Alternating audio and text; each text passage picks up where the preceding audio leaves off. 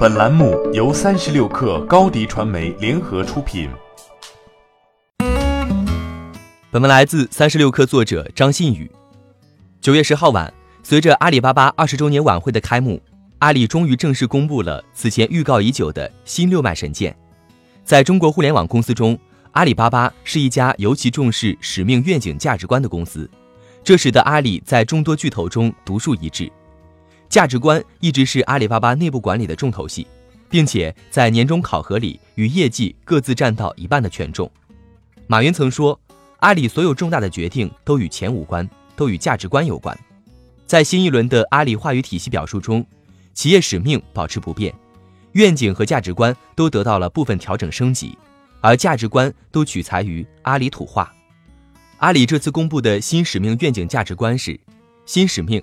让天下没有难做的生意，旧使命；让天下没有难做的生意，新愿景。活一百零二年，我们不追求大，不追求强，我们追求成为一家活一百零二年的好公司。到二零三六年，服务二十亿消费者，创造一亿就业机会，帮助一千万中小企业盈利。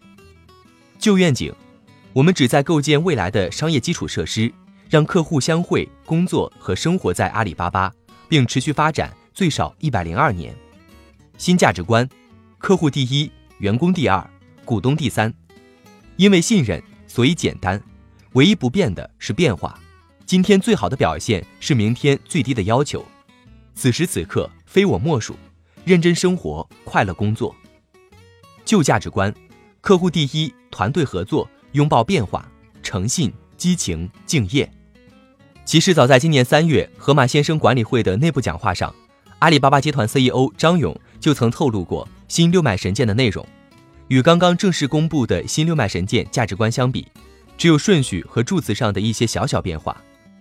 二零零一年，马云与蔡崇信、吴炯、关明生和彭磊等人一起写下了阿里的价值观：激情、创新、教学相长、开放、简易、群策群力、专注、质量、客户第一。